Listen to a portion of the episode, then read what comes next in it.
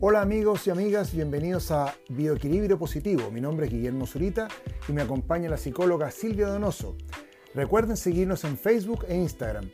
No Cámbiate lo Natural y cámbiatelonatural.cl y pueden enviarnos sus dudas al 569 5394 2328 en donde Silvia estará respondiendo todas las dudas que les puedan surgir en nuestros próximos programas.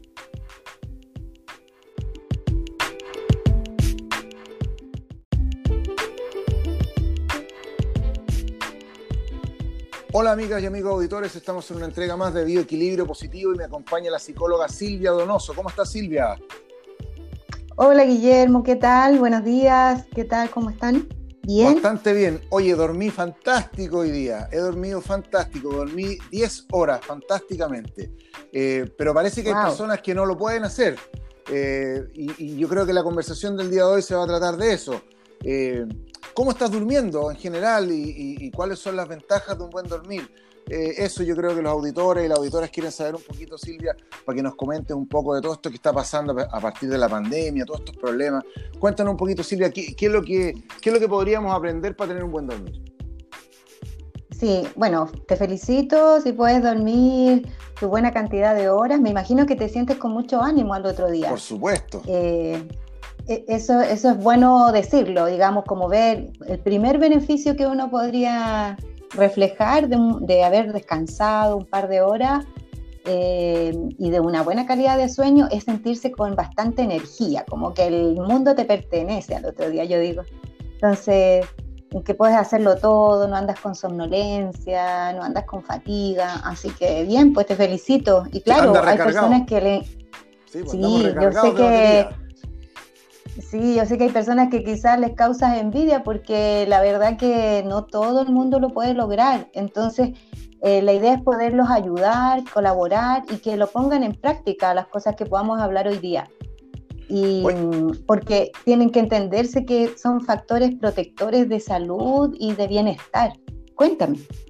Oye Silvia, eh, ¿cuáles serían los beneficios de un buen dormir entonces? Tú que sabes todos estos secretos ¿ah? ocultos y en la práctica también.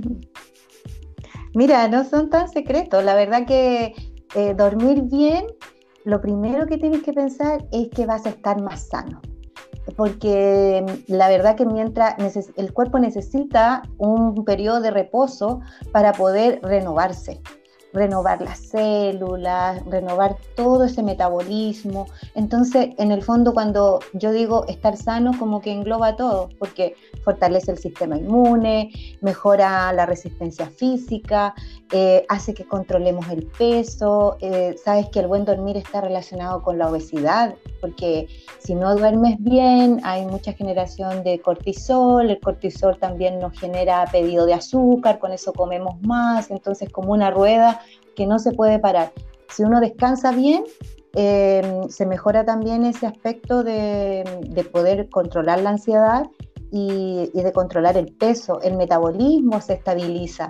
Em, ¿A qué mujer no le interesa? Y ahora también a los hombres, ¿ah? em, mantenerse joven, entonces mejora la calidad de la piel. Tú al otro día te miras y tu piel está más tersa porque también permitiste que las células se regeneraran, que tomaran su espacio, su reposo,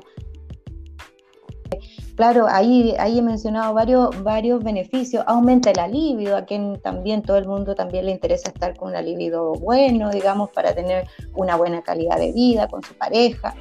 Em, reduce el estrés, eh, etcétera. ¿Qué más puede ser? Bueno, yo creo, em, Silvia, que. Bueno, mejora el rendimiento. Yo me veo más joven incluso porque duermo más. Y incluso yo creo que la gente que duerme bien se ve más joven, igual que tú, Silvia tú duermes bastante bien, entonces, pero yo creo que hay gente que, en este momento no, está, no lo está pasando tan bien y quiere pasarla mejor y quiere tratar de dormir y quiere buscar algunos momentos, a lo mejor hay que preparar algunos escenarios para dormir. Tú me hablaste del control del peso, eso es muy importante porque la gente a lo mejor piensa, ah, duermo más, entonces voy a engordar más. No, pues al revés o sea, la gente va al momento que descansa, sus células empiezan a regenerarse, a, hacer un trabajo de, descanso también. O sea, es, como un poco romper el paradigma de que la persona que duerme eh, eh, esencialmente engorda, y no es así. Qué bueno eso que acabas de, decir. No, todo lo contrario.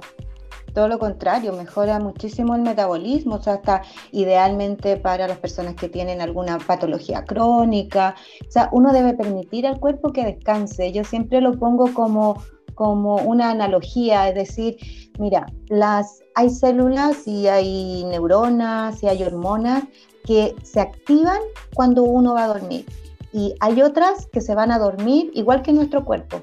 Ah, Entonces necesitamos darle el espacio a cada una de ellas y de hecho hay algunas que están esperando que las otras se activen. Entonces esto es como una carrera de relevo, como una carrera de postas de un atleta. Entonces si una de ellas eh, falla, se cae, no, no cumple su rol, la otra también. Entonces hay, hay hormonas y neurotransmisores que se activan en la noche para que puedas descansar y que están esperando activarse otras para que puedas despertar. Entonces es como esta carrera. A veces hablan de reloj, y a mí me gusta hablar como de esta carrera de posta, que necesitamos todos los elementos. Hacer un relevo, hacer el relevo, pasar de una célula a otra. Mira, qué interesante eso ah, de la, de la carrera. O sea, que, que si hacemos la analogía, eh, eh, lo que dicen los científicos es un poco el, el biorritmo de las personas, ¿cierto? Pero tú lo llevaste a algo más lúdico para que la gente pueda entender también en qué consiste esto del sueño. Qué importante eso, Silvia. Y es importante ayudar también en el proceso eh, para buscar ayuda, ¿cierto? Ayuda externa también, Silvia, en personas que a lo mejor como tú puedan darle alguna recomendación a las personas como estamos conversando el día de hoy. Pero cuando se logra entender como los beneficios del sueño, yo sé que muchas personas pueden estar diciendo, ay, sí, yo estoy sufriendo de insomnio, no puedo dormir, etcétera. Eh, bueno, principalmente eh, no podemos dejárselo todo a, buscar afuera la solución. Lo que parte un poco por, también depende de ti. Entonces eh, hay que aplicar autodisciplina, hay que ir bajando la marcha eh, en la medida que va llegando la tarde, la noche, idealmente hay que, tener, hay que ser riguroso, tener una hora para irse a la cama. Tampoco podemos pedirle así como, ah, estoy sufriendo, no puedo dormir o estoy despertando mucho, pero no hago nada por mí mismo. Es decir, tengo que ponerle un poquito de mi parte, esta autodisciplina, no, no comer eh, comida tan estimulante en la noche, eh, o sea, si me tomo una bebida cola muy tarde o un café o, o algo que en el fondo me deje dulces, por ejemplo. Claro, fatal, po. Eh, pasteles. fatal, la gente. Claro, entonces. Y claro, fatal. Entonces después dice, pucha, no sé por qué no puedo dormir. Claro, pero es que revisa lo que has comido. O lo que yo te contaba el otro día, que se ponen a, hacer juegos que son demasiado, que los estimulan mucho. Mm. Entonces después, claro, mi mente no puede descansar en la noche y prácticamente trabaja toda la noche. Oye, si esto lo vemos en el plano, si esto lo vemos en el plano de los niños también, Silvia, ¿los niños, los niños sufren de insomnio en general? Sí, esta es una condición, una alteración. El insomnio está considerado una alteración más del sueño, es decir, hay otras más. El insomnio es una de ellas. Y sí, pues alcanza al, al mundo de los niños, al mundo infantil. Solo que en el caso de los niños, uno hace divisiones por como grupos, porque no podemos tratarlos desde el 0, 0 años a 12 años, ponte tú, considerar la misma condición. Entonces uno como que los separa. Hay lactantes, después uno habla de, no sé, de 6 meses a 5 años, de 6 a 12 años, porque sus condiciones son distintas. Son distintas, claro. Yo te contaba el otro día que Claro, yo te contaba que el niño lactante, por ejemplo, en los primeros tres meses duerme de las 24 horas del día, duerme 16. Wow. Entonces, eso, eso tiene que ser así, porque él recién está madurando todo su sistema eh, neurológico, físico, fisiológico. Entonces, requiere estar en reposo. Su cerebro necesita descansar y todo. Oye, Silvia, pero se habla también de la, la cura. que se pone en marcha. Sí, por la cura de sueño. Sí, por eso. Claro, por eso mismo, ves que tiene que ver porque personas que, tienen que mejorar algún estado orgánico o fisiológico, algún problema de enfermedad me refiero, eh, a veces les es apropiada una cura de sueño, por ejemplo, cuando están con estrés o con una ansiedad que les ha provocado algún trastorno importante, hay clínicas que hacen cura del sueño. Entonces, ahí, ahí entonces tiene coherencia lo que te estoy contando, o sea, si tú lo puedes hacer, como ayudarte para lograr dormir, eh, sería ideal, porque de verdad que rejuvenece.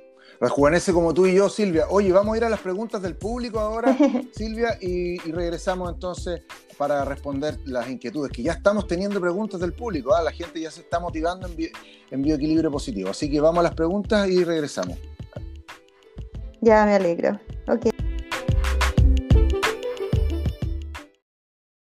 Gustaría saber cuánto uno puede determinar que tiene un problema de insomnio y cuándo es un es un tema particular, porque yo a veces duermo 5, 6, 8, 9 horas, dependiendo del día y las cosas que tenga que hacer, pero ¿qué es, ¿cuáles son los síntomas que a uno le indican que debiera pedir ayuda o tomar algún fármaco o buscar algún tratamiento para solucionar un problema de insomnio? O sea, ¿cuándo es insomnio y cuándo es algo parte de la normalidad? A mí me gustaría preguntar cómo yo puedo saber o detectar que mi hijo está sufriendo de insomnio.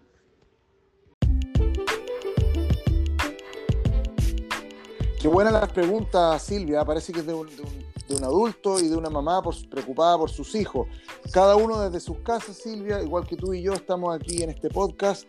Así que vamos a responder estas preguntas, Silvia, que les puede servir a nuestra auditora y nuestros auditores.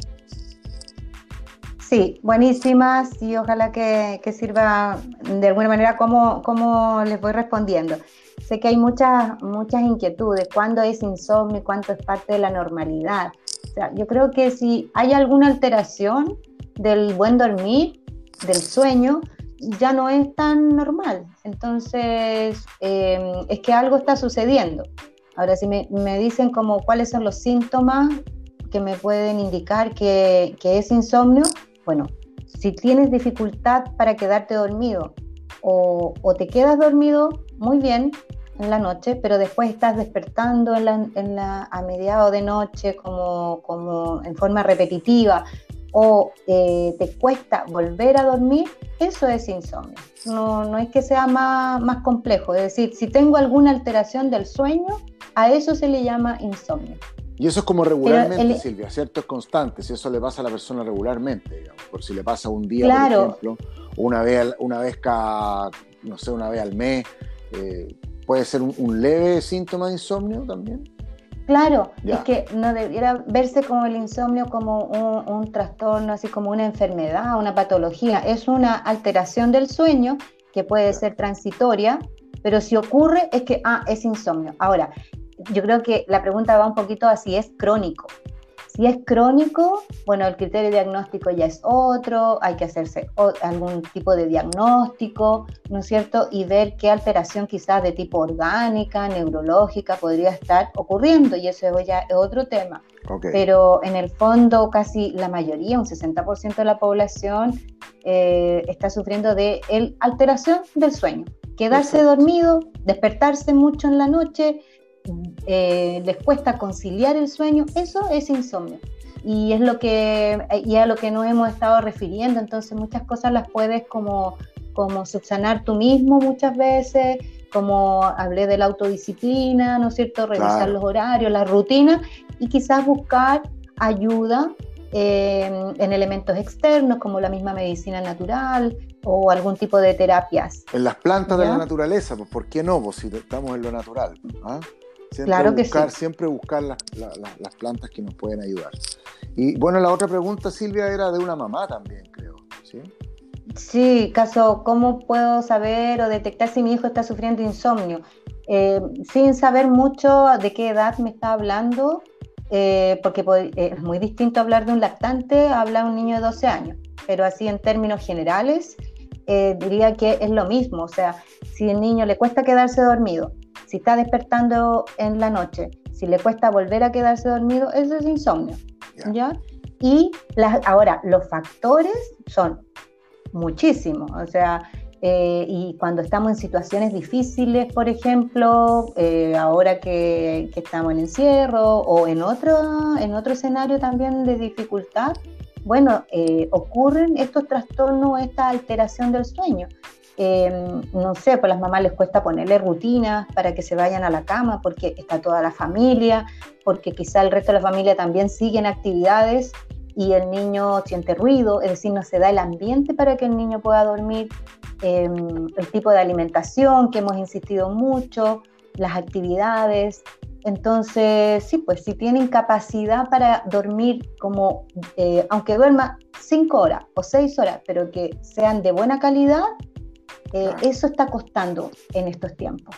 No, incluso los malos hábitos, a veces los mismos papás también se acuestan tarde, entonces los niños también tienden a acostarse tarde, entonces también hay un tema de, disciplina, como bien tú dices, que los papás y las mamás deben tener con los niños, o sea, darle sus horas de dormir. Entonces, eso. Entonces, eso es de dificultad o alteración del sueño, sí, pues estamos hablando de insomnio, ¿ya? Ahora, eh, otra categoría, en otras condiciones, quizás tienen que hacer exámenes y otras cosas, ¿ya? Pero esto es como de la generalidad, lo que está ocurriendo hoy día. Ya, mira Silvia, qué interesante este tema. Bueno, eh, ¿qué le podríamos decir a nuestros auditores como para ir cerrando este capítulo del día de hoy, de este podcast eh, de bioequilibrio positivo? Para terminar, Silvia, usted siempre trae algo así inspirador, ¿cierto? Sí, para que lo tengan en mente en la semana. Y como nos referimos este día más a los niños, ¿no es cierto? La última pregunta también se refirió a los niños. Quiero dejarles esta frase, eh, que, un poco la idea es que todos los niños son distintos y también pueden estar expuestos a estos desórdenes de ansiedad, de estrés, de angustia, eh, que se manifiestan de distintas formas como cambios en el ánimo, pueden que estén muy hiperactivos, ¿no es cierto?, muy estimulados, eh, por lo tanto puede alterar también su calidad del sueño. De manera que eh, quiero decirles que hablar de los sentimientos con los niños, de hablar de sus emociones, es la forma más directa de comprenderlos. Así que no olviden, Traten de, hablar de emociones con ellos. Sobre todo aprovechen la hora de ir a dormir. Sí, pues tan bonito que es ahora cuando los niños se duermen, le cuentan uno su cuento, ¿cierto? Eh, están en una, etapa de intimidad muy bonita y los niños a veces se abren también. Qué bonito eso, ¿ah? Qué buen mensaje, Silvia. Muy buen mensaje en este bioequilibrio positivo. La idea es, que la gente se pueda llevar estos consejos, estas buenas ideas, Silvia, y además estos mensajes y estas frases inspiradoras que tú siempre está, tienes preparadas. Bueno, nos despedimos entonces. Eh, los invitamos a escuchar el próximo podcast eh, de Bioequilibrio Positivo. Muchas gracias, Silvia, y nos estamos escuchando en la próxima oportunidad. Gracias a ti, Guillermo. Muchas gracias a todos. Chao, chao. Chao.